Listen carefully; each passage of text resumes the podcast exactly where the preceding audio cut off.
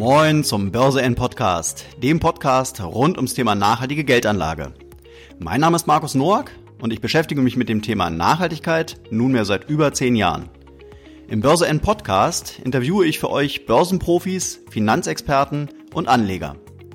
Zusammen wollen wir dir das Thema nachhaltige Geldanlage näher bringen und verständlicher machen. Denn Geld sollte Gutes bewirken und den Menschen dienlich sein. Viel Spaß nun also mit einer weiteren Folge des Börse N Podcast.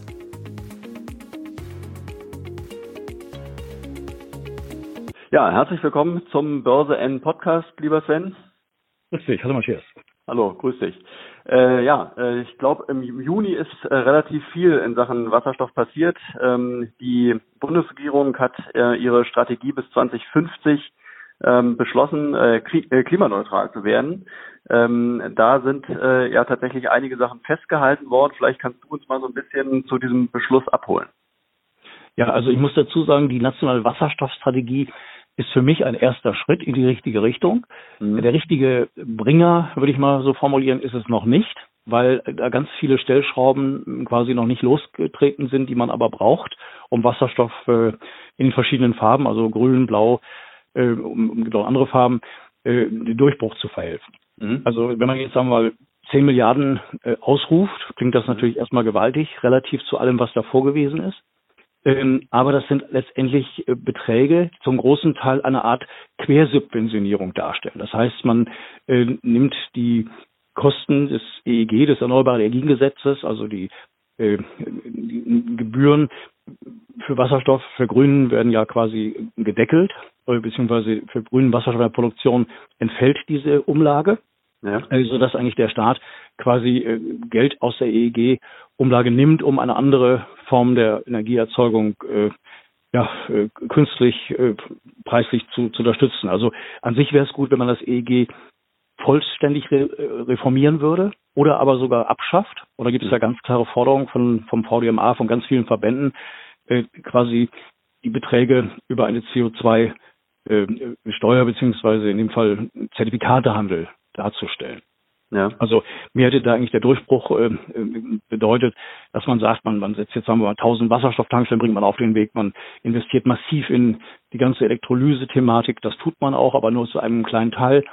Dann die ganze Elektromobilität, die ja im Augenblick gefühlt äh, primär über die Batterie definiert wird, ähm, wo man auch sagen müsste, Mensch, äh, wir fordern, fördern jetzt auch ganz stark wasserstoffbetriebene Fahrzeuge oder Mischformen wie Hybridfahrzeuge. Mhm. Also das, das fehlt mir noch ein bisschen, denn die Industrie wartet drauf. Also wir wissen, Wasserstoff zu nutzen in der Stahlproduktion, da gibt es ganz interessante Verfahren, also gerade Firmen wie Thyssen sind da dran.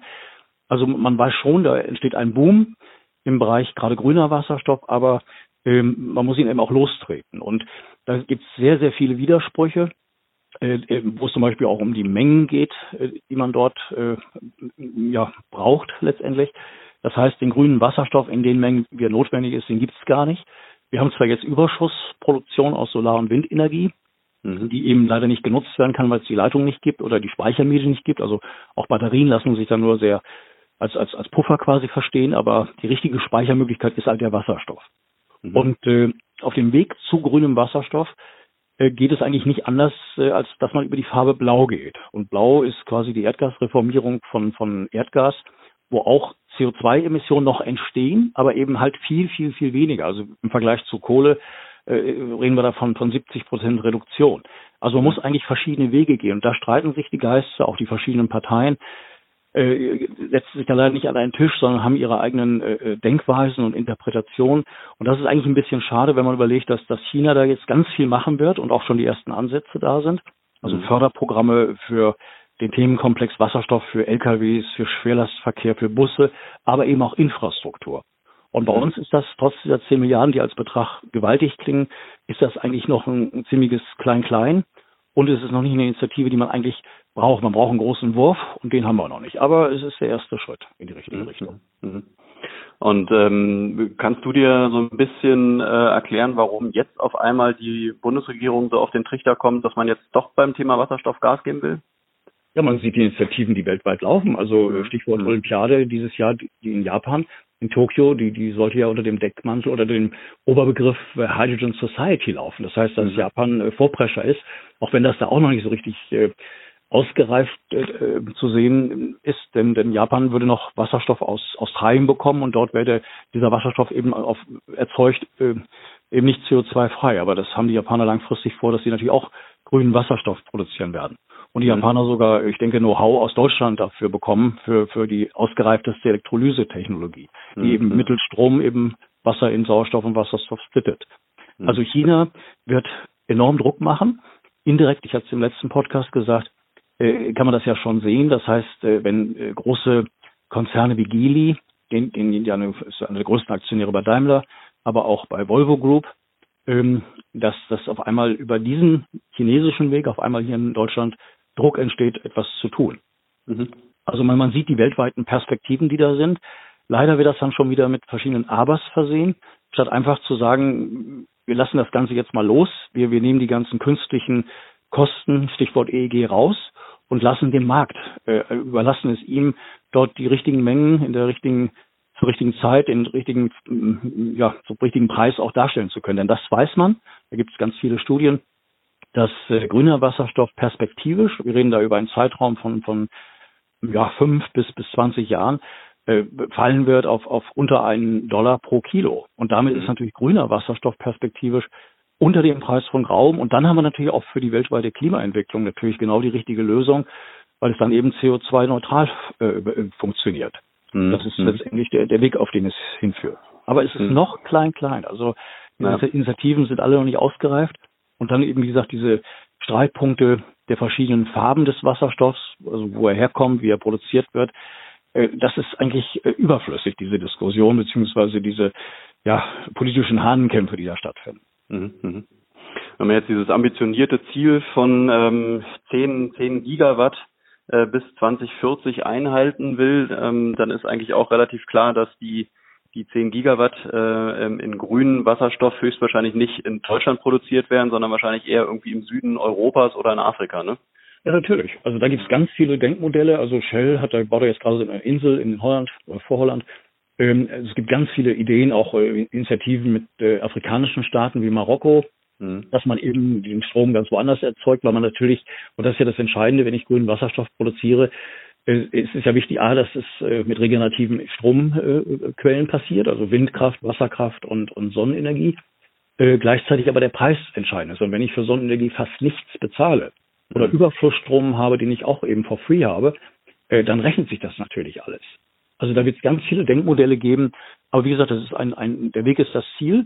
Und da sind ganz viele Player dran. Bloß die Politik müsste mehr unterstützend wirken und in vielen Dingen, was die ganze Regularik angeht, also vieles fallen lassen, ändern, erleichtern, also einfach die Potenziale sehen und nicht dieses politische Klein-Klein da ablaufen lassen. Mhm. mhm. Das ist leider das, was, was da im Augenblick noch, noch äh, viele Verbesserungsmöglichkeiten hat. Aber, Aber der Weg ist, ja, hm? der Weg ist das Ziel. Und übrigens auch die Arbeitsplätze, die da geschaffen werden können. Also dezentrale Elektrolyse, äh, da redet man ja über, allein in Deutschland über 300.000 potenzielle Jobs. Das heißt, mhm. diese ganze Abkehr von der Stein- und äh, Braunkohle, könnte, da brauchen wir nicht über 30 Jahre reden, da reden wir, wenn wir richtig den Themenkomplex Wasserstoff fördern, mit allem, was dazugehört, also in der Mobilität, in den Wärmemärkten, in, in, in eigentlich allen Bereichen, ähm, dann, dann haben wir das Thema mit der Kohle bereits in zehn Jahren gelöst. Und dann mhm. werden die Jobs, die da wegfallen, zigfach äh, ausgeglichen, beziehungsweise nicht nur ausgeglichen, sondern äh, wesentlich überhöht, eben über den anderen Komplex. Mhm. Ja, also wir, wir können dann eigentlich viel konstruktiver, positiver denkend an das ganze Thema herangehen. Mhm. Plus natürlich neue Weltmärkte, die da entstehen. Also, also äh, plus natürlich äh, weniger Importe von Energie, Stichwort äh, Gas und, und Öl, wenn wir eben diesen Wasserstoff selbst produzieren oder eben günstig einkaufen können. Also mhm. das, das sind alles super Perspektiven, leider noch mit angezogener Handbremse, würde ich sagen. Mhm. mhm. Die, diese vielen ähm, Gegenargumente oder, oder Skeptiker, äh, gerade was die Produktion von Wasserstoff anbelangt, ähm, im, im Hinblick auf die Kosten. Ähm, kannst du dazu vielleicht nochmal was sagen? Weil da gibt es ja wirklich immer viele Einwände, ja, Wasserstoff ist schön, aber viel zu teuer. Ähm, die äh, Infrastruktur ist zu schlecht. Ähm, ich meine, das sind die alten Argumente, aber kannst du vielleicht da nochmal kurz drauf eingehen? Erst sind wirklich die alten Argumente, denn äh, jede neue Technologie äh, kommt ja nicht sofort am ersten Tag in den Markt, sondern braucht eine gewisse Zeit. Es gibt eine, eine verschiedene Phasen, in denen Technologien eingeführt werden. Wir sehen es letztendlich an allen Produkten, die jeder Konsument heute hat, äh, mhm. äh, die in der Anfangsphase natürlich äh, ja, also viel zu teuer waren oder oder gar nicht äh, konnte man sich gar nicht leisten und, und äh, heute hat das jeder. Also das fängt beim Airbag in jedem Auto an. Äh, das geht über ja, eigentlich Innovationsprozesse per se. Ne, dass das einfach äh, über Skalierungseffekte alles wesentlich günstiger und besser wird. Deswegen mhm. werden zum Beispiel auch wasserstoffbetriebene Fahrzeuge, wenn ich jetzt an, an Toyotas Aussagen denke, die sind in zwei, drei Jahren kosten die nicht mehr als ein Verbrenner beziehungsweise ein batteriebetriebenes Auto. Und dann geht es natürlich immer darum, bei den verschiedenen Fahrzeugtypen oder den Antriebsarten äh, oder den Energieformen, die genutzt werden, also Batterie eben Strom oder Wasserstoff, der dann über die Brennstoffzelle in Strom umgewandelt wird oder Hybridform als Mischform oder eben Verbrenner, die auch immer mehr optimiert werden, also die man auch nicht außer Acht lassen sollte, also die wird es auch noch viele Jahre geben. Aber ähm, da muss man eben sehen, das kommt. Es kommt nur nicht von heute auf morgen. Deswegen müssen natürlich erstmal die Märkte adressiert werden, wo es am meisten Sinn macht. Und das ist zum Beispiel ganz klar der, der Lkw-Verkehr, weil ja. Lkws 90 Prozent ist Langstrecke und da muss man eigentlich auch schnell tanken können, um dann eben weiterzufahren, kann da nicht stundenlang irgendwo an der Ladesäule hängen. Mhm. Äh, abgesehen von der Batterie, vom Gewicht her, hat ja auch äh, Auswirkungen auf die, die Reifen, Abrieb etc. Also da kommen ja tausend Sachen zusammen, die man sehen muss. Deswegen, ich glaube, wir kommen ja noch drauf, äh, sehr interessant, solche Projekte wie eben Nikola Motors. Mhm. Mhm.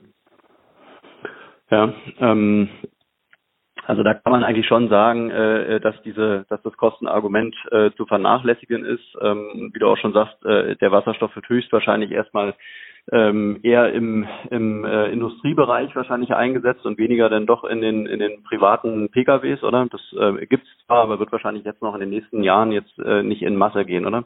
Ja, ja klar. Also erstmal jetzt in, in die Anwendung, wo es am meisten Sinn macht, wo die Skalierungseffekte sich am besten auswirken. Mhm. Ähm, keine Frage. Aber mhm. letztendlich äh, perspektivisch, was ich ja eingangs auch erwähnte, also wird Wasserstoff, gerade auch grüner, äh, dramatisch im Preis fallen, einfach auf groß von, von großtechnischer Elektrolyse. Also allein im, im Hafen in Hamburg ist ja eine Planung für ein 100 Megawatt äh, Elektrosoleur. Äh, wahrscheinlich äh, ist der jetzt schon zu klein, also man müsste wahrscheinlich schon fünffach, zehnfach, also ein Gigawatt quasi schon dahinsetzen. Mhm. Das, man braucht ja den Wasserstoff in industriellen Anwendungen, da ist ja der, der graue Wasserstoff äh, Basisprodukt, ne, gerade in der chemischen Industrie und anderen Dingen. Also, also da ist äh, eine enorme Fülle von, von Anwendungen natürlich auch da. Mhm. Also kann man eigentlich äh, konstatieren, dass die Fundamentaldaten momentan, was das Thema Wasserstoff anbelangt, eigentlich äh, nicht besser sein könnten, oder? Ja, ähm, genauso kann man es sehen. Die Aktien äh, auch in dem Bereich äh, steigen sehr stark an. Da sehe ich auch einige Titel, die allerdings auch meines Erachtens äh, ein bisschen jetzt über das Ziel hinausgeschossen sind, wo äh, auch Euphorie entsteht. Und Euphorie halte ich dann schon wieder für eigentlich einen Endpunkt, wo ich sagen würde, dann geht es also eher erstmal runter, bevor es weiter hochgeht. Mhm. Ähm, also da sehe ich so Firmen wie ITM Power in, in, England, in Sheffield oder eben auch in der ASA. Also mhm. habe ich da hab ich viele Gründe, warum ich da äh, kritisch bin. Auf anderen, äh, bei anderen Unternehmen wiederum nicht, weil weil diese jetzt gerade erst in den Markt kommen oder von der Börse bewertungstechnisch noch äh, noch erhebliches Potenzial haben. Also da mhm. muss man schon innerhalb einer Branche differenziert denken, auch wenn natürlich unter dem Oberbegriff dieses äh, Megatrends ja natürlich alles nach oben geht. Also was, was jetzt nur mit diesem Themenbereich überhaupt zu tun hat. Da habe ich auch äh, Studien gelesen von Firmen wie Elring Klinger natürlich, die da auch schon lange aktiv sind, die beides machen, also von der Batterietechnik, aber eben auch im Brennstoffzellenbereich sehr aktiv sind. Da gibt es einige Firmen, äh, aber wie gesagt, äh, da ist auch eine Übertreibung da. Hängt natürlich auch damit zusammen, welche Unternehmen im Fokus der, der Börsenmedien stehen. Ne? Da, da wird ja auch, glaube ich, äh, doch eine Menge gemacht. Das heißt, ich, ich will es mal beschreiben, wie ich es ja auch tue, dass ich eine Ballard weil ich die Firma so gut kenne, äh, ganz klar als Nummer eins Wert sehe, mit vielen Argumenten und äh, andere ähm, ja, ich will mal sagen, Analysten oder Personen, die sich mit diesem Markt auskennen, die sagen halt, äh, dann ist Nelasa der Favorit. Also mhm. mit anderen Argumenten, die ich dann so nicht habe. Aber das mhm. haben wir ja auch mit äh, Themen wie, wie Brennstoffzellenunternehmen an der Börse jetzt wiederum relativ zu Unternehmen wie Tesla, die rein auf die Batterie setzen, wenn man mhm. den, den Bereich Elektromobilität zum Beispiel vergleicht. Mhm. Gut, dann werden wahrscheinlich auch manche Titel äh, vielleicht auch äh, künstlich ein bisschen gepusht, ne, von irgendwelchen Influencern an der Börse, die vielleicht dann äh, mehr oder weniger Einfluss haben ähm, durch ja. äh, ne, ähm, ja. Ja, da, da, klar, das, äh, da, da sehe ich zum Beispiel vielleicht so ein bisschen auch äh, Firmen wie Plug Power, mhm. die äh, auch laufend Kapitalerhöhungen machen oder bestimmte Finanzierungswege gehen. Also eine Wandelanleihe wird durch eine andere ersetzt und da gibt es dann auch, ja, ich will mal sagen, Konstruktionen in der Finanzierung, die zwar immer mit dem Oberbegriff des Unternehmenswachstums und, und Brennstoffzelle und Wasserstoff äh, laufen, aber irgendwie sind das dann mehr Finanzierungskonstrukte, die, die eigentlich mit dem Themenbereich überhaupt nichts zu tun haben. Mhm. Also die Frage, wie sich eben Firmen aufstellen. Da gibt es Riesenunterschiede von den einzelnen Unternehmen. Natürlich auch haben die auch andere unterschiedliche Geschäftsfelder. Das muss man natürlich auch sagen. Man kann vieles natürlich nicht vergleichen. Also Äpfel mit Birnen geht natürlich nicht, klar. Mhm. Mhm. Okay, dann springen wir jetzt also direkt rein in unsere ähm, üblichen verdächtigen Aktien. Ähm, starten mal mit dem mit unserer einzigen äh, Elektromobilitätsaktie äh, Tesla, dein, dein Freund Tesla. Wie ähm, hat sich die Tesla-Aktie im, im, Juni geschlagen? Ja, die Tesla-Aktie hat sich äh, super entwickelt. Also mhm. ich bin ja, vielleicht wissen es die Hörer nicht oder vielleicht doch. Also ich bin ein großer Tesla-Kritiker. Ja. äh, nicht nur aufgrund eben einfach der, der äh, Ausrichtung auf die Batterie, Battery Only, was Tesla mhm. macht, mhm. sondern auch die Art und Weise, wie das Unternehmen kommuniziert, äh, wie bestimmte Zahlen dargestellt werden. Äh, also da ist schon meines Erachtens sehr viel Hype drin. Habe gerade in den letzten Tagen wieder ganz viele Berichte gelesen. Das geht äh, oftmals, muss ich dazu sagen, nicht in die Richtung jetzt der, der verschiedenen Autos, also von Model 3 oder dem neuen Model Y auf der Basis von Model 3 oder S oder X oder äh, die, die Autos, die jetzt dazu kommen werden, perspektivisch, also der Semi, eine Art LKW, da kommen wir nachher noch drauf, wegen, wegen mhm. Nikola Motors. Mhm. Ähm, aber zum Beispiel, dass, dass Elon Musk, äh, der CEO, äh, er hat ja verschiedene Tweets losgelassen, auch eben, dass er mal sagte, die Aktie ist teuer. Eigentlich müsste das Folgen seitens der Börsenaufsicht haben. Aber ähm, ein Beispiel aus jüngster Zeit. Ähm, es geht um eine Haftpflichtversicherung für leitende Angestellte, also für äh, Direktoren, Vorstände, Aufsichtsratmitglieder und ähnliches, eine D&O Insurance. Und da äh, ist wohl kein Versicherer bereit, äh, die diese Versicherung anzubieten, beziehungsweise wenn, dann nur eben mit Konditionen, die kein Mensch kennt, die aber extrem sein müssen. Mhm. Und äh, Elmas hat jetzt gesagt, er würde das aus seinem eigenen Portemonnaie bezahlen für die ganzen leitenden Angestellten beziehungsweise Vorstände, Aufsichtsräte etc. Und da gibt es jetzt eine äh, Aktionärsorganisation, die am 7. Juli bei der Hauptversammlung, Entschuldigung, beim 9. Juli, äh, das äh, zum Thema macht, weil damit natürlich auch Abhängigkeiten sind. Das heißt, die Vorstände, die ja alle auch irgendwo Freunde, Bekannte von, von Musk sind, wenn dann auch noch die Versicherung bezahlt wird, dass sie ihre notwendige ja, kritische Sicht zum Unternehmen, also auch als, als ja, ich will mal sagen, äh, Überwachung von, von Herrn Musk, also auch äh, wie sie ihm gegenüber auftreten, wie sie seine Entscheidungen äh, unterstützen, fördern, aber auch eben kritisieren. Das sind natürlich alles Dinge, die dann äh, wahrscheinlich immer weniger werden, je mehr Abhängigkeiten da sind. Und wenn mhm. jetzt noch so eine Versicherung auch nochmal übernommen wird, dann ist das schon wieder ein Schritt in die meines Erachtens falsche Richtung, weil diese Abhängigkeiten natürlich dazu führen, dass das dass nur ein Vorstand Aufsichtsrat ist, der da abnickt und, mhm. und der CEO und größter Einzelaktionär da machen kann, was er will. Das halte ich für sehr ungesund. Das zweite Punkt auf der HV wird sein, dass Kimball Musk, einer der Brüder von, von Elon Musk und der äh, CFO, der Finanzvorstand, mittlerweile für über sieben Milliarden Dollar Aktien, die sie haben, für Kredite hinterlegt haben. Das sind 4,8 Prozent der ausstehenden Aktien. Und da fragt sich auch, äh, fragen sich diese Aktionärsvertreter, äh, wie läuft das? Ist das gerechtfertigt? Ist das gut? Sollte man das kritisch sehen, warum werden diese Aktien beliehen? Das eine und das andere, was damit auch zusammenhängt, mit diesen äh, Optionspaketen, die die Elon Musk bekommt. Er hat ja verschiedene Milestones äh, bekannt gegeben. Der erste ist ja erreicht worden vor ein paar Wochen, dass der Börsenwert über 100 Milliarden Dollar geht für sechs Monate und ein paar Tage. Das hat er erreicht. Da hat er dann noch äh, 1,7 Millionen Aktien zu 350 Dollar pro Aktie, also Optionsrechte bekommen, aber mit einem inneren Wert von über 800 Millionen Dollar. Hm. Muss die Aktien ein paar Jahre halten, aber immerhin dieser Wert, er kann die auch leer verkaufen, short gehen oder absichern. Und da gibt es eben viele dieser Milestones. Das nächste wird sein, dass Tesla in den Standard Poor's 500 kommen könnte. Äh, das äh, hängt eigentlich davon ab, wie, wie viele Quartale das Unternehmen wirkliche Gewinne macht. Der letzte Quartalsgewinn ist für mich kein echter, weil das äh, außerordentliche Einnahmen waren durch den Verkauf von, ich will mal sagen, ZEVs, also Zero Emission Vehicle Rights, Test, wie sie Fiat verkauft haben. Also man muss gespannt sein, was jetzt auch dieses zweite Quartal bedeutet. Die Zahlen müssten dann irgendwann, ich denke mal Anfang August kommen. Und äh, wir sprechen über Corona, da gab es ja eben halt auch, auch äh, Werksschließungen in Fremont und auch in Shanghai. Also viele, viele kritische Dinge. Also ich vom Bauchgefühl sehe ich die Aktie auf absolutem Top-Niveau. Wer mir gerade da äh, zuspricht, ist äh, Adam Jonas, der Analyst von Morgan Stanley. Mhm. Sieht die Aktie jetzt bei 650 Dollar. Sie ist ja aktuell bei 1000. Mhm. Allerdings hat er auch eine Range, ein Worst- und Best-Case-Szenario mhm. dargestellt. Also die Aktie im tiefsten 180 Dollar, im höchsten 1200. Mhm, mh. Äh, gibt es natürlich viele Analysten, die sehen das auch so bei 6, 7, 800 Dollar. Ja. Goldman Sachs äh, zum Beispiel äh, schätzt jetzt General Motors besser ein. Die hatte ich auch letztes Mal kurz erwähnt. Weil General Motors investiert massiv 20 Milliarden Dollar in Elektromobilität, aber eben nicht nur Batterie, sondern auch eben die Brennstoffzelle. Mhm, mh. Also das ist schon spannend, was ist. Und es gibt zwar einzelne Analysten, wobei ich die Frage äh, aufwerfe, ob das dann wirklich Analysten sind, aber es gibt da so zwei, drei Unternehmen, die da immer wieder auftreten, die also Tesla bei drei, vier bis zu 7.000 Dollar sehen und also. die mit irgendwelchen Zahlen kommen, wie viele Millionen Aktien, äh, unter, äh, Autos äh, der Konzern verkaufen wird. Da habe ich doch sehr viele Fragezeichen. Denn äh, einfach irgendwelche Werke hinzustellen, wie in Brandenburg oder auch Fremont oder demnächst vielleicht auch Austin, mhm. da will man einen weiteren Platz wohl, wohl hinstellen. Ist noch nicht sicher, aber ging ja um, um Probleme in Freeman wegen der Corona-Geschichte, also dass die Werke geschlossen sein mussten und mhm. äh, Elmas das überhaupt nicht gefiel. Also sind viele, viele, viele Fragezeichen dabei. Ähm, und dadurch durch die ganze Konkurrenz der, der Elektroautos, ähm, also plus natürlich jetzt äh, wieder eingangs unser Thema Brennstoffzelle, dass dort äh, äh also die Konkurrenz wächst und gerade auch im Lkw-Bereich. Also äh, Tesla will ja mit einem Semi kommen, mit einem Lkw mit Batterie der komischerweise genauso aussieht wie der, äh, wie das, der LKW von, von, von äh, Nikola Motors.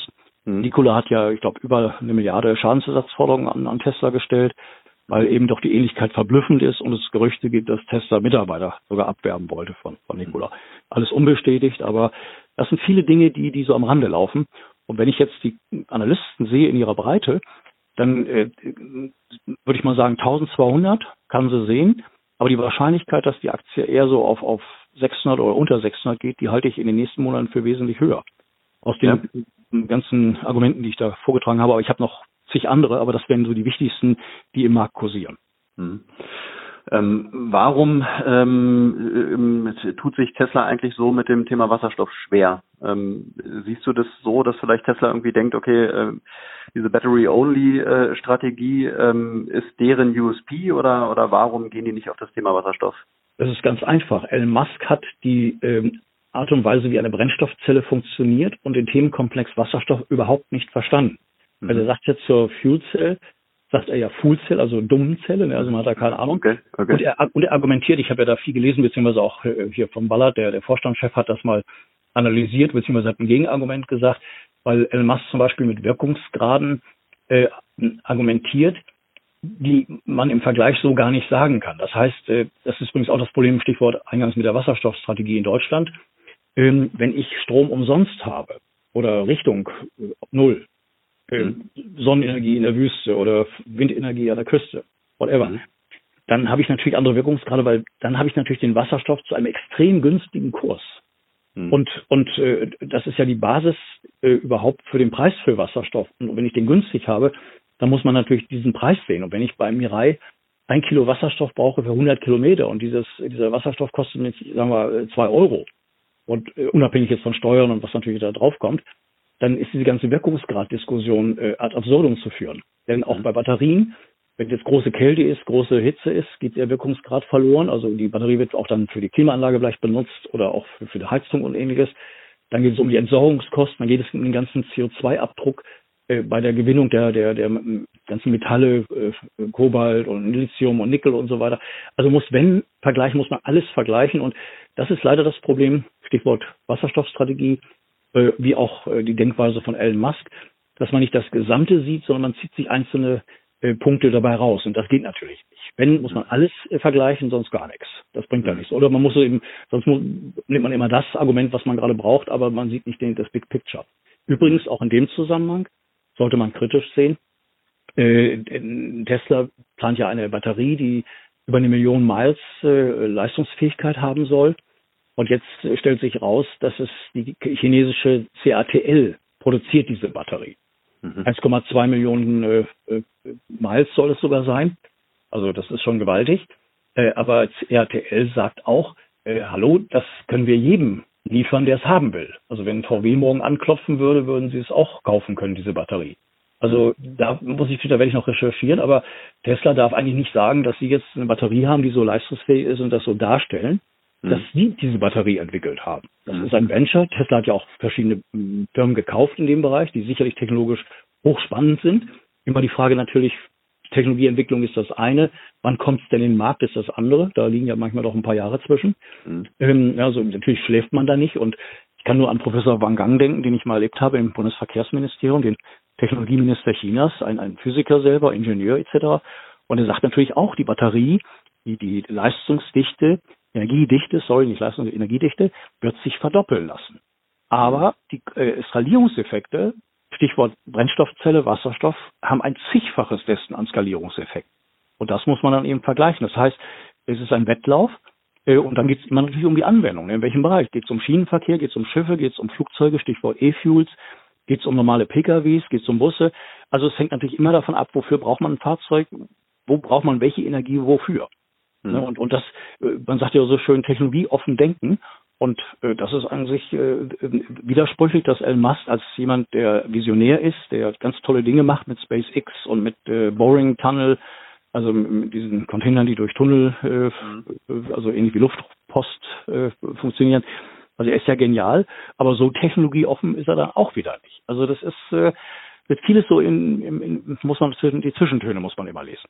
Ja, wobei man irgendwie, glaube ich, auch schon sagen muss, dass, dass Elon Musk natürlich auch irgendwo ein absoluter Medienprofi ist, ne? Und, und, äh, und die, die Kurse oder sagen wir mal der Kurs und Tesla selbst natürlich auch wirklich von seiner Präsenz ganz oft schon profitiert hat und profitiert und vielleicht am Ende gar nicht so viel dahinter steht, wie er immer äh, behauptet. Ne? Also das sehe ich als die größte Gefahr bei diesem Kurs eigentlich an. Ne? Ja, ja und wenn, also ein Ding, ich nannte es in einem Satz vorhin, wenn jetzt die SEC, die Börsenaufsicht, sagt, so, du hast jetzt Tweets gemacht, die waren absprachegemäß ja. untersagt, du hast sie mhm. nicht prüfen lassen von deinem Vorstand oder Aufsichtsrat, äh, er ist ja schon seine CEO-Position los, was sowieso widersprüchlich ist. Also Vorstandschef auf der einen Seite oder Aufsichtsratschef auf der anderen Seite. Also er kontrolliert sich dann quasi selber. Das ist ja nicht der Sinn der Sache.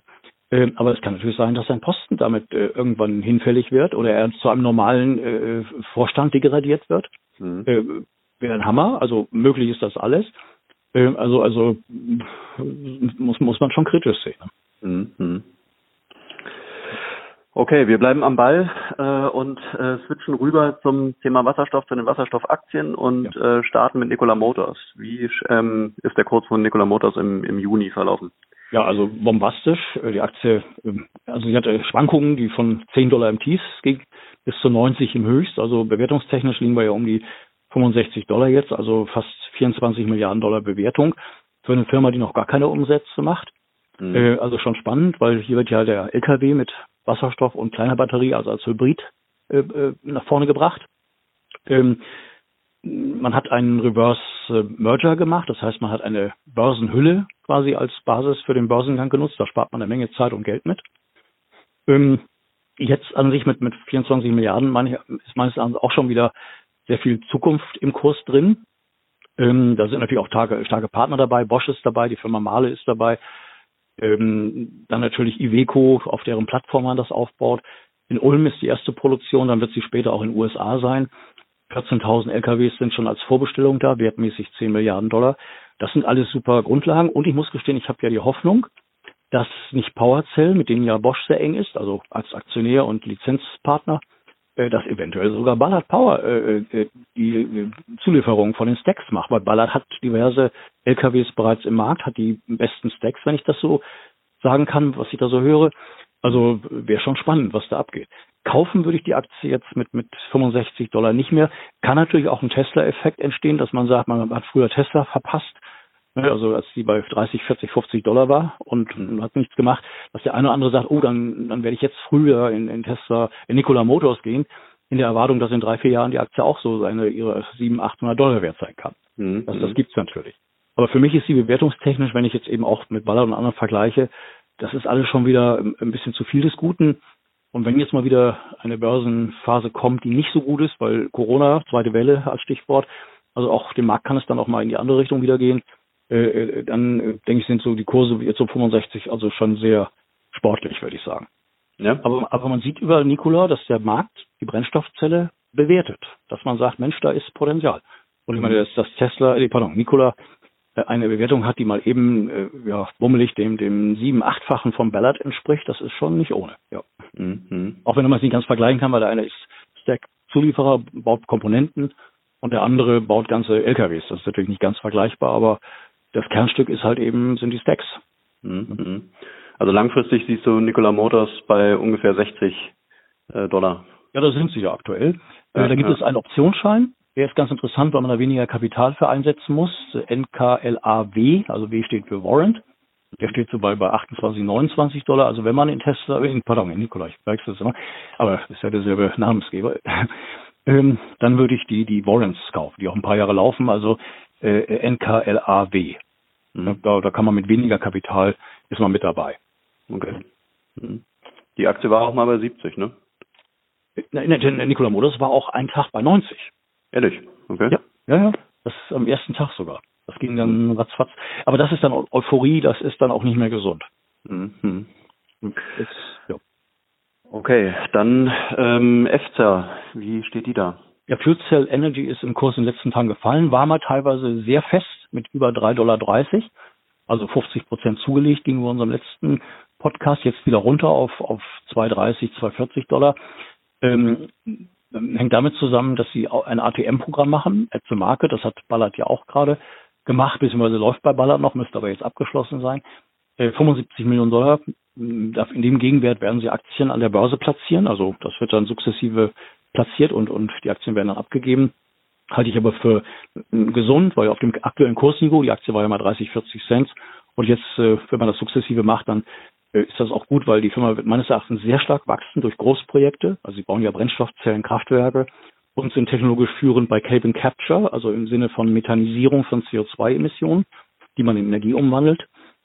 Also da muss ich gestehen, das sind jetzt schon wieder für mich Kaufkurse bei, bei äh, Fuel Cell Energy. Mhm. Ich glaube auch, dass da aus dem Klimapakt in Europa, dass da auch Aufträge kommen. Partner ist ja die E.ON Energy Solutions, also eine Tochter von, von E.ON, die mhm. hier zusammenarbeitet und die auch schon eigene Kraftwerke von Fuel Cell in Deutschland hat. Mhm. Also die würde ich auf dem jetzigen Niveau zukaufen. Mhm. Was ich jetzt finde, so als als privater Anleger, was äh, wo man ja auch nie ähm, wo man, oder wo man auch immer ganz gut dran tut, äh, ein Unternehmen auch ähm, inhaltlich zu verstehen, wenn man eine Aktie kauft. Äh, wenn ich mir jetzt so ein Unternehmen wie Fuel Cell Energy angucke äh, und mal versuche zu verstehen, was die eigentlich so machen, wie die ihr, ihren Wasserstoff produzieren, ähm, dann äh, glaube ich, steigt man so als Normalo schon relativ schnell aus, oder? Also es ist ja schon eine, eine eher komplizierte Geschichte. Ja, natürlich, aber diese Firma hat äh, bummelig 50 Jahre Erfahrung. Mhm. Ähm, die Stacks wurden immer besser, leistungsfähiger. Äh, es gab Krisenmomente in der Firma, ne? also sie hätte auch fast Konkurs gehen können. Es gab einen neuen Vorstand, eine Rekapitalisierung, sie haben volle Auftragsbücher, sie haben eine, eine gute Technologie, die, die bereits geprüft ist im Markt, 80 Prozent Wirkungsgrad, wenn man alles zusammenzählt, also Stromerzeugung, Wärme, Kälte, CO2-Abscheidung etc. Also äh, sagen wir mal so, es ist immer die Frage, auch hier, der Weg ist das Ziel. Man hat bei Erdgas angefangen und dann sukzessive geht man über auf Biogas, später grüner Wasserstoff. Also diese Firmen bewegen sich genau in die richtige Richtung, äh, wenn man das auf eine Wasserstoffstrategie überträgt. Mhm. Also da muss ich gestehen, steht die Firma eigentlich gut da. Denn sie haben genug äh, Kapitalmittel, Kreditmittel von einem Großaktionär. Mhm. Orion Energy Partners, die, die haben ja 200 Millionen Linie ihnen gegeben. Sie haben über 1,3 Milliarden Auftragsbestand, wobei ich glaube, dass sie dieser Auftragsbestand äh, in den nächsten ein, zwei, drei Jahren dramatisch erhöhen wird. Das ist natürlich klar, wenn solche Projekte ausgeschrieben werden, dann geht es ja nicht um 10 Millionen Dollar, sondern geht es dann gleich um eine Null mehr. Mhm. Also äh, ich denke, die Firma äh, ist auf dem richtigen Wege, jetzt jedes Quartal bessere Zahlen zu liefern. Und die letzten Zahlen waren auch nicht schlecht. Also der Verlust wird immer geringer, die, die Kostensituation ist im Griff. Also halte ich für ein sehr interessantes Investment. Mhm. mhm. Okay, dann kommen wir jetzt zu einer Aktie, die seit einem Jahr eigentlich nur eine Richtung kennt und das ist äh, nach oben. Äh, Bella Power hat sich, ähm, glaube ich, auch im Juni wieder gut entwickelt. Ähm, wie schaut's da aus? Wie sind ja, da deine Einschätzungen? Ja, wir haben äh, nach dem letzten Podcast äh, 30 Prozent plus.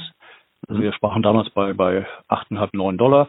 Mhm. Sie war gestern noch über 14, ist jetzt wieder runter. Ist eigentlich charttechnisch so, habe ich mir sagen lassen gerade, äh, dass sie an der oberen Unterstützung sind, die knapp über 14 Dollar, dass es da erstmal einen Rebound gibt, wo sie vielleicht erstmal runterfällt, wieder Gewinnmitnahmen gerade im Gange sind. Aber gleichzeitig muss ich sagen, jeder stärkere Kursrückgang ist auch gleichzeitig wieder die Basis für, für sogar Neukäufe. Denn äh, Ballard eröffnet ja mit Weischer, dem Partner, in den nächsten, ich will mal sagen, drei, vier, fünf Wochen äh, eine riesige Fabrik in, äh, über die LCS-Stacks, also Liquid Cooling Stacks für Busse und Lkw produziert in China. Mhm. Ähm, dann haben sie dieses ATM-Programm, das müsste eigentlich jetzt durch sein. Ich schätze, das wird in den nächsten Tagen bekannt gegeben. Aktie ist ja zwischendurch stark gestiegen und ein ATM-Programm kann man natürlich perfekt in steigende Kurse hinein realisieren. Und sie hatten ja vorher schon 65 von 75 Millionen Dollar auf der Bank oder auf dem Konto. Ich schätze aber, dass, dass man wartet, bis äh, es voll ist und Weichai äh, dann äh, nachzieht. Das haben die wohl auch schon gesagt. Die halten ja 19,9 Prozent an Ballard, allerdings vor diesem ATM-Programm, sodass natürlich damit eine Verwässerung entstanden ist. Und da haben sie Non-Dilution Rights. Das heißt, da müsste Weichai jetzt äh, 15, 16 Millionen Dollar nachzahlen, um dann bei den 19,9 Prozent zu bleiben. Mhm. Und ich schätze, das machen sie, also dass dann eben Ballard äh, 90 Millionen aufs Konto kriegt. Das Zweite, was sehr wichtig ist, Sie haben sich ein genehmigtes Kapital geben lassen. Das, da können Sie quasi Aktien, Wandelanleihen äh, ausgeben bis zu 750 Millionen Dollar in den nächsten äh, zwei, zweieinhalb Jahren. Äh, und ich schätze mal, das hat man gemacht, wohl in der Erwartung vielleicht, dass ein großer anderer einsteigt, aber auf jeden Fall, dass Sie genug liquide Mittel haben über weitere Aktienausgaben oder eine Wandelanleihe, um eventuell selbst auf Akquisitionstour zu gehen, Kapazitäten zu vergrößern oder vielleicht, äh, dass ein großer sich beteiligt und dann braucht man ja dieses Kapital, das, das äh, oder die Genehmigung dazu, dass dann dieser auch, auch einsteigen kann. Also das bewerte ich sehr positiv. Heute kam die Meldung, dass Ballard einen Auftrag über 15 Stacks bekommen hat von der irischen Brightbus. Brightbus mhm. baut ja die bekannten Doppeldecker in London. Mhm. Äh, da muss man zu sagen, diese Aufträge mal 20 hier, also jetzt sagen wir Van Hool da in, in, in Wuppertal, Köln oder, oder also viele solche Aufträge, 10, 20, 30 Stück. Äh, das ist ganz kleiner Anfang. Also wenn ja. China jetzt wirklich Gas gibt, also da werden jedes Jahr Batteriebusse, also zwar von über 200.000 Stück redet man, wenn da nur ein Bruchteil, also 20, 50, 100.000 mit Brennstoffzelle ausgestattet werden. Und Ballard ist da ganz weit vorne. Es gibt zwar andere Anbieter auch, aber ich denke, Ballard hat ja die, die meisten Erfahrungen in dem Bereich. Dann zeigt das, wo der Weg, wo der Weg hingeht. Also so ein Auftrag über 15 Module klingt erstmal ganz nett. Also ein bisschen wie bei NetAsa, wenn da eine Tankstelle hier äh, in Auftrag gegeben wird und zwei Tankstellen da und drei Tankstellen da. Aber das geht erst richtig los. Und ich kann mir auch vorstellen, dass Ballard irgendwann Aufträge bekommen wird. Irgendwann heißt für mich jetzt dieses, nächstes, übernächstes Jahr, wo dann eine Kommune 100 Busse bestellt, wie London, eine andere 50, die nächste 500. Also das, das fängt jetzt an, weil jetzt die Kapazitäten auch erst da sind.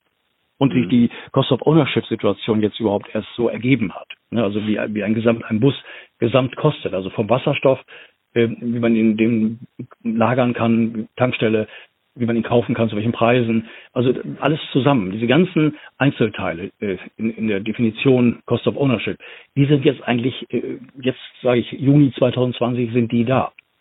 Ne? Mhm. Also da, das, das ist spannend. Also da geht es eigentlich erst los.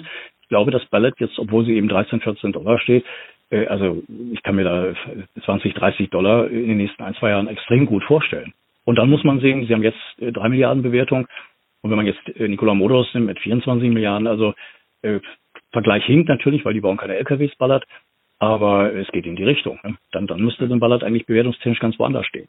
Mhm. Mhm. Übrigens auch in Relation zu NetAsa, ITM Power und anderen, weil wenn man die, die sieht, diese Firmen relativ, wo sie stehen und NetAsa als Beispiel, ich kriege ja die, die Pressemitteilungen immer, die da kommen, also die meisten drehen sich darum, dass Kapitalerhöhungen gemacht werden und dass äh, leitende Angestellte, Vorstände Aktienoptionen umwandeln in Aktien und diese verkaufen. Also mhm. Insider-Verkäufe würde ich das mal nennen. Das äh, sehe ich kritisch. Ne? Also dass eigene Vorstände vielleicht sagen, Mensch, also eigentlich unsere Aktie ist schon sportlich bewertet. Ne? Also so ein paar nehme ich mal und verkaufe sie. Ne? Mhm. Mhm. mhm.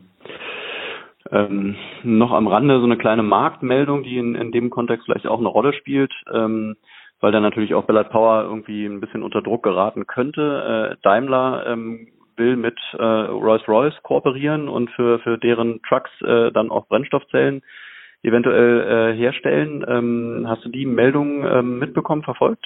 Ja, ja, klar, logisch. Das ist ja auch Daimler Trucks und das ist ja Stichwort auch wieder Geely beziehungsweise Volvo Group.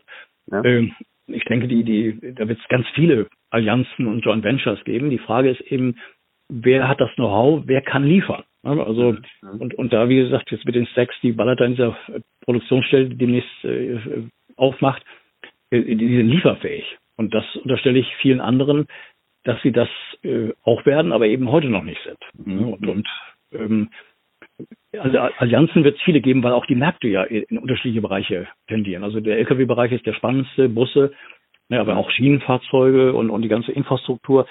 Dann natürlich ein riesiger Markt ist äh, die, der ganze Markt der Elektrolyse. Das heißt, mhm. also das ist ja sogar das Kernstück der ganzen Geschichte, weil ich eben in großen Mengen immer günstiger Wasserstoff produzieren können muss.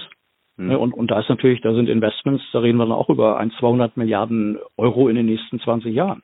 Mhm. Also das sind Bereiche, wo, wo extrem viel äh, Know-how hineingehen wird. Mhm. Da muss man eben sehen, welche Firma ist in welchem Bereich wie aufgestellt. Muss man jetzt auch in, in dem äh, Kontext eigentlich auch nochmal sagen, Unternehmen wie Rolls-Royce, äh, die ja auch im großen Maße äh, Turbinen für Flugzeuge herstellen, ähm, jetzt in der Corona-Krise die ganze Flug, äh, Flugzeugindustrie eingebrochen. Ja, ähm, Die Prognosen, ähm, wie viele Flugzeuge in Zukunft äh, produziert werden und fliegen werden, sind ja eher ver, ähm, verhalten. Ähm, da muss sich ein Unternehmen wie Rolls-Royce natürlich auch ein bisschen neu aufstellen. Ne? Und da kommt vielleicht so ein Thema gerade recht. Klar, also ich weiß von Airbus, was das Airbus allein den ganzen Themenbereich Brennstoffzelle und Wasserstoff macht. Da geht es um Themenfelder wie, wie, wie die ganze Onboard-Energie, ne, dass man vielleicht ein Brennstoffzellensystem äh, reinsetzt, äh, auch für Notstromaggregate. Äh, es gibt, äh, ich glaube, von der Firma Zodiac, ein großer Zulieferer, das ist ein Brennstoffzellensystem, was, was quasi in den, in den in, in, Fahrgestell eingebaut werden kann. Also das Textuning zum Beispiel von Flugzeugen wesentlich günstiger darstellen lässt, ne, dass ein Brennstoffzellensystem dazu führt, dass nicht Turbinen gebraucht werden, um ein Flugzeug zum Hänger zu bringen, beziehungsweise zum Hub, sondern dass es ein Brennstoffzellensystem macht. Mhm. Oder die Onboard-Energie zum Beispiel. Mhm. Und was langfristig kommen wird, äh, sind die sogenannten E-Fuels, also strombasierte Treibstoffe, die mhm. wiederum ihre Basis im Wasserstoff haben. Ne? Also mhm. der Metallisierung von Wasserstoff und äh, also das sind alles Dinge, die, die werden kommen. Das heißt, Flugzeuge, die mit Wasserstoff fliegen, äh, oder Wasserstoff, also E-Fuels, äh, da, da, sind wir in zehn Jahren sind wir da bereits. Das mhm. geht also jetzt, denke ich, ziemlich schnell. Mhm. Das kommt alles. Also die Märkte, weil Wasserstoff ist ja in so viel Mobilität, Wärmemärkte, äh, auch in Schiffen als Übergang LNG, aber später eben auch Wasserstoff. Kreuzfahrtschiffe mhm. in zehn Jahren, äh, die, die dann einen Tank auf dem Dach haben, wo Wasserstoff äh, ist und im Keller, im, im, im, unten ist dann quasi das Brennstoffzellensystem. Kommt tut das alles. Da ist übrigens auch Ballard auch aktiv. Ne? Ja, also die Einsatzgebiete, äh, ich glaube, das kann man so sagen, die sind, die sind wirklich riesig, ne? absolut ja. mannigfaltig. Ähm, und äh, du hattest ja auch schon mal in einer vorangegangenen Folge den, den Wirkungsgrad von Wasserstoff nochmal erklärt. Also ich glaube, so in diesem ganzen, ähm, in dieser ganzen Betrachtung ist das eine absolut äh, spannende Technologie. Ja, und, ja, und, und natürlich hier Flugtaxis als Beispiel. Das heißt, mhm. also auch da ganz viel geforscht wird in Sachen Brennstoffzelle, Wasserstoff weil natürlich äh, das Gewicht einer Batterie damit äh, torpediert wird. Also es wesentlich leichter ist mit einem Brennstoffzellensystem. Okay. Mhm. Also in dem Bereich, da tut sich auch noch. Dann der nächste Bereich, ein riesiger Markt, Drohnen, mhm. die man ja in so vielen, also ob es ein Amazon einsetzt für Pakete, aber von, von Ort zu Ort Lieferung, ob es ein Urwald ist oder Rescue, also so Sicherheitsgeschichten auf dem Wasser. Also, also da ist Ballard auch sehr gut aufgestellt. Ne? Sie haben ja damals eine Firma gekauft, wo sie diesen Bereich behalten haben oder forschen sie zusammen mit Boeing, Inuit und verschiedenen anderen. Also das ist auch eine Zukunftstechnologie, wo, wo Ballard auch wiederum stark vertreten ist. Ne? Mhm. Also die, die Firma hat eigentlich, äh, denke ich mal, in den nächsten Jahren permanent gute News zu berichten. Also ich, negative, klar, die kann es auch geben, irgendwelche Zahlen, aber, aber letztendlich äh, der Weg ist das Ziel. Mhm. Aber wenn man sich das alles so anhört, dann ähm, ähm, muss man schon festhalten, dass so der Ein die Einsatzgebiete fast ausschließlich momentan B2B sind, oder? Also alles im professionellen Bereich. So in, im, im reinen Consumer, in der Consumer-Anwendung äh, findet es bis dato wenig statt. Es kommt aber auch, also wenn man jetzt so Ventures nimmt wie Fissmann und, und Panasonic, also Heizgeräte mit Brennstoffzelle, die also eben ähm, mit Erdgas betrieben werden, aber später auch äh, äh also mit Wasserstoff und ähnlichem. Also das kommt alles. Also mhm. Also auch Laptops, die mit Wasserstoff, äh, so eine kleine Kanüle, Fahrräder, ne, dass man nicht eine Batterie dabei hat, sondern mhm. quasi äh, einen Liter äh, ja, flüssigen Wasserstoff dabei hat. Mhm. Also es ist schon irre, was das alles möglich ist. Selbst Spielzeug gibt es bereits. Hexagon oder ja, die Firma heißt ein bisschen anders. Also wo man das selbst sogar ähnlich wie wir es ja noch kennen, kennen als Kinder. Also wir hatten ja mit Fischertechnik zu tun mhm. und, und diesen Dingen. Das, da gibt es jetzt auch schon Kits, also äh, Wahnsinn. von von von Lego die in diesem Bereich experimentieren. Also da ist, ist ganz viel mehr. Und wir haben von der Wasserstoffgesellschaft, beziehungsweise gibt es jetzt einen, einen Plakatwettbewerb für Kinder, also wo das Thema Wasserstoff äh, mhm. das Thema ist. Ne? Also mhm. da, ne, man muss ja frühzeitig die Jugend oder sogar Kinder an das Thema ranführen, weil es eben ein, ein ganz wichtiges Zukunftsthema ist und später auch, äh, also nicht nur Produkte und, und daraus Arbeitsplätze und Steuern und so weiter, sondern letztendlich äh, geht es ja auch äh, für viele Menschen eventuell darum, in einem, also hier einen Beruf auszuwählen, der dann wirklich mit Nachhaltigkeit zu tun hat. Ja, ja ein ja. grüner Beruf. Ne? Ja. Also von daher deckt Wasserstoff eigentlich alles ab. Mhm. Aber deswegen gesagt viel Unsicherheit äh, oder Unwissenheit da mhm. oder auch teilweise Besserwisserei. Äh, es sind auch gewisse Ängste von Wasserstoff immer mit verbunden, weil man ja eben auch der die Hindenburg da gerne anführt, wo Wasserstoff eigentlich gar nicht das Thema war. Aber mhm. also es, es sind bestimmte Dinge, wo ich eigentlich dafür plädiere, dass diejenigen, die jetzt so kritisch gegenüber Wasserstoff sind, mhm. sich einfach mal informieren sollten. Also auf unsere Website gehen, hier h2hamburg.de von der Wasserstoffgesellschaft mhm. als Beispiel oder das Buch äh, hier das, das Supermolekül von Tim Koch. Mhm. Also es gibt so viele Möglichkeiten, aber auch bei Wikipedia mal reingehen. Mhm. Aber eben nicht pauschal etwas ablehnen, sondern wirklich sich, sich offen äh, auch technologieoffen mit der Thematik beschäftigen. Und dann stellt man immer mehr fest, was das, was dieses Supermolekül, was das eigentlich bedeutet, in all den Facetten und, und Anwendungsgebieten und Märkten etc. Mhm. Gut, also dafür soll ja letztendlich auch dieser Podcast dienen, dass, dass du auch so ein bisschen als Profi da einfach mal einen Einblick äh, äh gewähren kannst und den, den, ähm, ja, den normalen Konsumenten, äh, Aktionär einfach da mal so auf diese Wasserstoffreise mitnimmst äh, und vielleicht auch wirklich Lust schaffst. Ich glaube, das ähm, kann man vielleicht auch wirklich über so einen Podcast darstellen. Ähm, aber wie du auch schon sagst, es gibt äh, etliche Möglichkeiten, sich auch mal zu dem Thema zu belesen. Ähm, genau. Aber lass uns vielleicht noch auf die letzten zwei Wasserstoffaktien eingehen und ähm, zwar fehlen uns noch einmal äh, Plug Power und Nel Asa. Ähm, lass uns, ja, äh, statt Nel Asa würde ich lieber Bloom Energy nehmen. Okay. Bloom baut ja netzunabhängige Brennstoffzellenkraftwerke. Mhm. Und die letzten Zahlen für das erste Quartal waren schon viel besser als erwartet. Die haben ja erst gesagt, das wird nicht so gut sein, aber es fiel dann doch viel besser aus. Das laufende Quartal soll Break-Even sein. Aber wichtig ist für mich, dass die Firma, der Vorstand sagt, das zweite Halbjahr wird richtig gut. Wir haben neue Energie, Energy Server entwickelt, die 50 Prozent leistungsfähiger als die Vorgängergeneration ist. Und wenn eine Firma schon sagt, Mensch, also das zweite Halbjahr wird richtig gut, sodass das Gesamtjahr trotz Corona ein gutes wird, also das ist schon eine Aussage, die finde ich nicht schlecht. Und es gibt ja Kursziele, die im Augenblick bei 20 Dollar liegen. Also 15 bis 20 sind die Analysten äh, Meinung da im Markt. Äh, also jetzt bei, bei 8 Dollar oder, oder 8 Euro, 8,50. Also das ist für mich noch ein klarer Kauf. Ne? Also auch die Shortseller sehen das übrigens genauso. Die haben jetzt von bummeligen äh, 22, 23 Millionen Aktien auf 17 Millionen in den letzten drei, vier Monaten reduziert. Also die decken ein und das ist ja ein Zeichen, wenn man eindeckt, dass man glaubt, dass die Aktie steigen wird. Mhm, mh. Plug Power, wie gesagt, da bin ich ein bisschen kritisch. Die haben gerade wieder eine Kapitalierung gemacht. Sie haben einen Green Bond äh, rausgegeben, also so nennen sie diese Anleihe, eine grüne Anleihe. Ähm, ich glaube 3,75 Prozent Coupon, 200 Millionen Volumen. Mhm. Die haben auch von Generate Kapital, die auch schon bei, bei Fuel Cell mit dabei waren, die ich da kritisch sehe. Bei denen haben sie auch 100 Millionen. Also mittlerweile, also sie haben eine Finanzierung immer wieder hingekriegt. Aber ich glaube, die Anzahl der Aktien, die damit einhergeht, also Stichwort Dilution, das nimmt immer mehr zu. Also Plug ist jetzt bei 5,5 Dollar ungefähr. Haben sich auch super entwickelt äh, gegenüber auch dem Podcast, den wir vor ein paar Wochen gemacht haben, bei, bei vier oder unter vier. Mhm. Äh, da würde ich ab 6 Dollar rausgehen.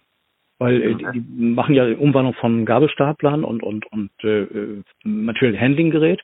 Das Gute ist, dass Plug äh, zwei Firmen kaufen will, United Hydrogen, also sie wollen selbst Wasserstoff produzieren. Das finde ich einen sehr guten Schritt, weil damit kann man langfristig Geld verdienen, ne, dass man es nicht nur zukauft als Vermittler oder als Distributeur, sondern selber das macht. Und äh, sind an einer Firma dran, die Elektrolyse macht. Also da haben sie zwei Akquisitionen in der Pipeline, ausgesprochen positiv diese Richtung. Aber wie gesagt, jetzt mit der Börsenbewertung aktuell und äh, Finanzierungen, wo die eine Finanzierung wiederum die andere vorhergehende Finanzierung wieder abdecken soll. Das ist die Kurzfassung von diesen ganzen Geschichten, die ich da gelesen habe. Das, das ist, ist ja auch kein Wachstumskapital, sondern das ist linke Tasche, rechte Tasche. Ich formuliere das jetzt mal ein bisschen flapsig, aber da, da, das sehe ich kritisch. Also da bin ich, äh, also da muss ich gestehen, ist mir eine Blumen, die auf perspektivisch eine Milliarde Umsatz machen mit Brennstoffzellenkraftwerken, eine Ballard ähm, und eine Fuelzell, die, die kann ich besser fassen. So will ich es mal ausdrücken. Man hat ja auch zu den Firmen, zu dem Management und so weiter, man hat ja auch psychologische, äh, ich will mal sagen, Zugangsformen. Und, und eine Ballard verhält sich wie ein guter Mittelständler, die machen keine Euphorie, die, die sind, die machen, was sie sagen und also ganz viele Dinge, die man da so eben äh, auch äh, als weiche Faktor mit betrachten sollte. Hm. Du hattest vorhin das äh, Einsatzgebiet ähm, Drohnen angesprochen, also auch ähm, eben angetrieben durch Wasserstoff. Ähm, da sieht's ja bei ähm, ähm, bei Plug Power ähm, so aus, dass äh, zwei Großkunden Walmart und Amazon sind, was ja jetzt keine schlechten Voraussetzungen sind, um, um da äh, positiv in die Zukunft zu gucken. Keine Frage, natürlich. Gerade so Amazon ist ja prädestiniert für, für Drohnen. Deswegen, also wenn Pakete ja, ausgeliefert ja. werden oder, oder überhaupt der Transport. Ja, ich muss gestehen, äh, ich konnte da bis jetzt noch keine richtigen guten Informationen bei der Firma, die Plug da gekauft hat oder wo es ein Venture gibt in Bezug mhm. auf Drohnen. Äh, da muss ich allerdings gestehen, hat das Ballard äh, vor Jahren schon geschickter gemacht. Äh, sie haben eine, eine Firma übernommen, ähm, die eigentlich auch, ich will mal sagen, Wasserstoffsysteme oder Brennstoffzellensysteme für die Armee machte, also Nachtsichtgeräte und ähnliches, aber die eben auch einen Teilbereich haben, der sehr, sehr erfolgreich im Drohnenbereich drin ist. Und diesen Bereich haben sie im Konzern behalten, den Rest haben sie weiterverkauft. Mhm. Und da ist Ballard äh, auch schon wieder ganz weit vorne. Also mit einer Firma, die da schon ganz, ganz äh, lange im Thema drin ist. Ne, und, und da würde ich auch wiederum eher Ballard äh, sehen als, als Plug. Interessanterweise macht viel Plug vieles, was Ballard schon gemacht hat. Und äh, muss auch sagen, Ballard war und meines Erachtens ist es auch noch Zulieferer von Stacks für Plug. Also Plug hat eine eigene Firma gekauft, die die Brennstoffzellen-Stacks für die Gabelstapler machen und auch später für andere Fahrzeuge. Aber äh, ich glaube, vom Ballard kaufen sie immer noch dazu. Also die beiden Firmen arbeiten zusammen, das ist ja auch positiv, ne? man ergänzt sich ja. Äh, aber wie gesagt, ich, manche Dinge, da würde ich also eher äh, Plug äh, äh dahinter sehen und, und Ballard ganz weit vorne. Mhm. Also manches kommt mir so vor, dass Plug macht, was Ballard schon immer gemacht hat. Also wenn ich das mal so flapsig ausdrücke. Mhm. Aber klar, ich meine, der Markt ist riesig. Ich habe eine Studie gelesen, wir reden über 50 Milliarden Dollar Umsatzvolumen pro Jahr in ein paar Jahren, die sich mit Drohnen machen lassen. Drohnen können ja durch, durch äh, Tunnel, durch, durch Pipelines fahren. Tunnel können über den Pipelines oder Stromnetzen fahren, um irgendwelche Leckagen oder, oder irgendwelche Fehler aufzuspüren. Äh, Unterwasserdrohnen, äh, Drohnen als Transportmittel für, für egal was. Also der Markt selber, der fängt ja gerade erst an. Mhm. Ich glaube, da gibt's, sagte Herr McEwan einmal, äh, nur noch, äh, ich meine sagen, Probleme, die in der ganzen äh, rechtlichen Situation liegen. Ne? Wo darf eine Drohne fliegen und, und wer darf sie benutzen und, und so weiter. Also rechtliche Dinge, die damit zu tun haben. Mhm. Ne? Aber der äh, Markt ist riesig. Also da entsteht das nächste große Wachstumspotenzial, keine Frage. Aber ja. erstmal muss man LKWs nehmen. Also als Beispiel Kalifornien, da habe ich eine, eine Studie gelesen, also dass, dass sagen wir mal, vier Prozent äh, der Fahrzeuge oder fünf Prozent sind LKWs, aber äh, fast 30 Prozent der Schadstoffemissionen. Also das mhm. heißt, wenn man Busse und LKWs umrüstet ne, und, und Wasserstoff quasi das Treibmittel ist, dann hat das natürlich auch äh, äh recht große Auswirkungen ne, auf, mhm. auf, das Klima oder beziehungsweise die Luftreinheit. Mhm. Na gut, da wird ja sowieso extrem viel passieren, auch da Stichwort autonomes Fahren, ne, da ähm, geht das vielleicht auch alles Hand in Hand, ne, die ganze ja, Umstellung. Ja, ja, klar. ja, alles braucht seine Zeit. Das ist ja auch immer die Argumentation bei Tesla, dass der ganze Themenkomplex des autonomen Fahrens, mhm. da hat Tesla gerade übrigens auch einen Rechtsstreit in Deutschland, wie man das definiert. Das heißt, dass einem, einem Kunden, einem Käufer eines Teslas nicht suggeriert werden darf, dass er sich da ans, ans Lenkrad setzt und das Auto fährt von selber. Also ja. haftungsrechtliche Fragen, also und dann auch die die Kommunikation von Fahrzeug zu Fahrzeug und so weiter, dass das alles kommen wird. Ich meine, da brauchen wir uns nur ein paar richtig gut gemachte Science-Fiction-Filme angucken, da wissen wir, was da kommt. Ja, ja. Nur die Frage, kommt es, wann kommt es? Kommt es morgen oder kommt es erst in zehn Jahren? Ja, Wobei auch zehn Jahre nicht lange sind. Und in welcher Weise kommt es und wie kann damit Geld verdient werden? Mhm. Das muss man ja auch immer alles sehen. Und das wird mir manchmal ja zu euphorisch gebracht, so ähnlich wie ich Analysen von Tesla lese, dass, dass das Unternehmen in zwei Jahren eine Million Autos wird verkaufen können, mhm. wo man außer Acht lässt, dass da die Konkurrenz ja auch nicht schläft. Na, mit klar, Autos. Klar. Stichwort Reichweite, Preis des mhm. Autos, Cost of Ownership Fragen, Service etc. pp. Also das, man muss alle Faktoren sehen oder die meisten oder viele, alle wird man gar nicht sehen können, aber dass man so viele wie möglich sieht, aber nicht nur die einzelnen Faktoren da rausholt, weil man die gerade für die Argumentation braucht. Also dieses Big Picture ist mir da sehr wichtig. Mhm.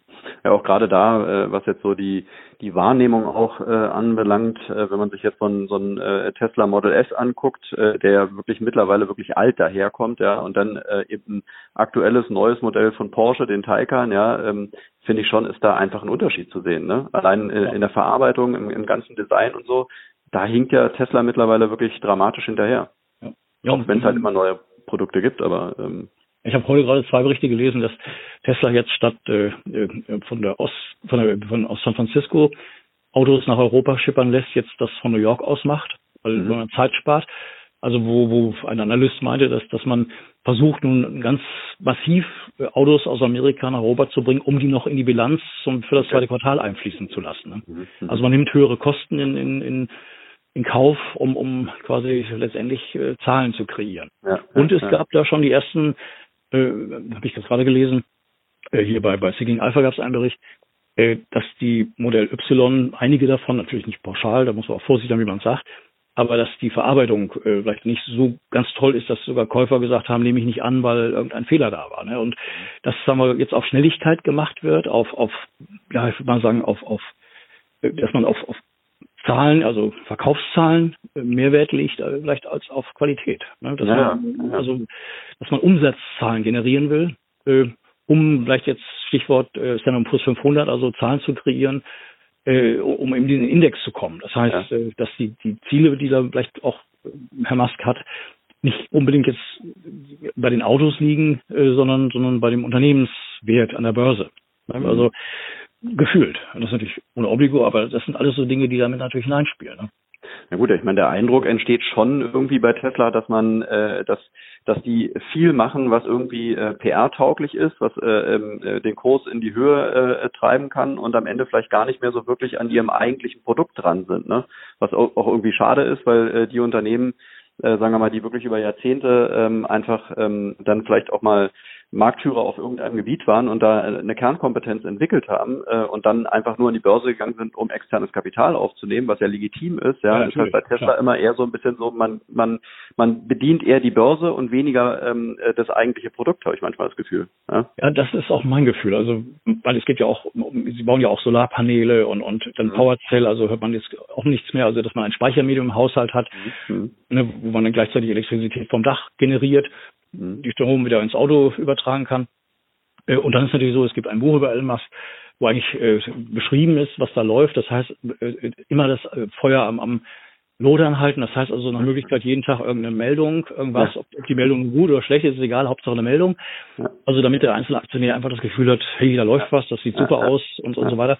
Und da, da habe ich manchmal echte Fragezeichen. Also ich will jetzt nicht hier, ja, wie will man das sagen, also ich, ich vergleiche halt eben, weil ich aus dem Brennstoffzellen-Wasserstoffbereich komme, äh, habe ich natürlich eine Präferenz. Also, aber eben manches und jetzt mit 170, 180 Milliarden Bewertung, also ja. das ist schon sehr sportlich. Ne? Und ja, also wo geht's hin? Auf, auf 200 Milliarden, auf 500 Milliarden? Oder was ja schon Anfang des Jahres war, ich hatte ja auf fallende Kurse spekuliert, hat ja auch funktioniert, wo auf einmal dann äh, manche Dinge nicht so kommen, wie man es erwartet hat. Mhm. Oder was vorhin gesagt wurde, äh, dass Herr Musk auch seine Position als Vorstandschef eventuell verlieren könnte, weil eben er bestimmten Börsenbedingungen der SEC nicht entsprochen hat.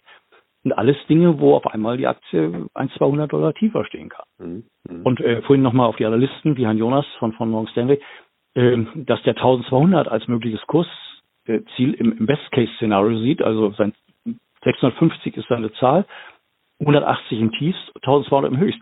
Dann muss ich sagen, wenn ich jetzt neuer Aktionär wäre oder Interesse hätte, eine Tesla-Aktie zu kaufen, dann sind mir 200 Dollar als potenzielles Ziel äh, eigentlich von den meisten Analysten, das reicht mir da nicht mehr. Also mhm. da sehe ich eher eine Ballard von 13, 14 Dollar auf 20 gehen, als dass eine Tesla jetzt auf, auf 2000 geht.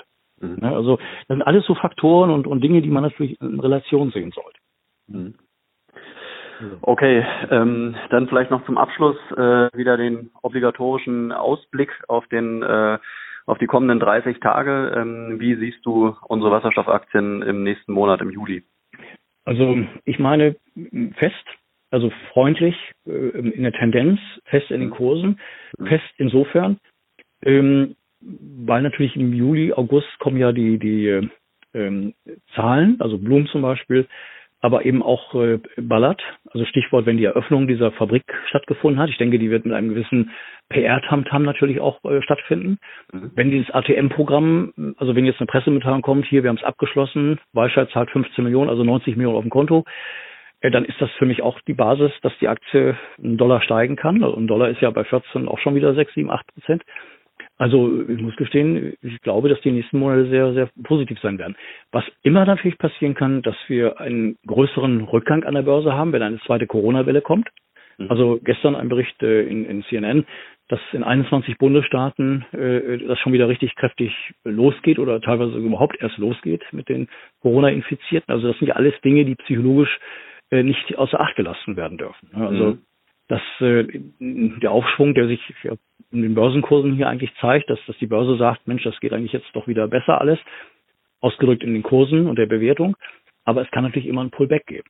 Mhm. Aber das wiederum, muss ich dazu sagen, ist bei den Brennstoffzellenaktien, wenn man mittel- bis langfristig denkt. Also keine mhm. Trader, die jetzt eben morgen rein und übermorgen wieder rausgehen, ja. sondern wenn man wirklich jetzt sagt, ich bleibe jetzt in diesen Investments mal so ein Jahr oder zwei drin und wenn dann mal eine Übertreibung kommt, also als Beispiel eine Ballard, jetzt mal einfach in den Raum gesprochen, äh, von heute auf morgen auf 30 Dollar geht, dann würde ich auch sagen, äh, Hälfte oder Dreiviertel raus, äh, ne? weil ist zu schnell gegangen, wenn das, mhm. sagen wir, innerhalb von einem Monat passiert sowas. Mhm. Aber wenn man langfristig denkt, dann, dann kann man in diesen Aktien eigentlich nichts verkehrt machen und es sind natürlich nachhaltige Investments.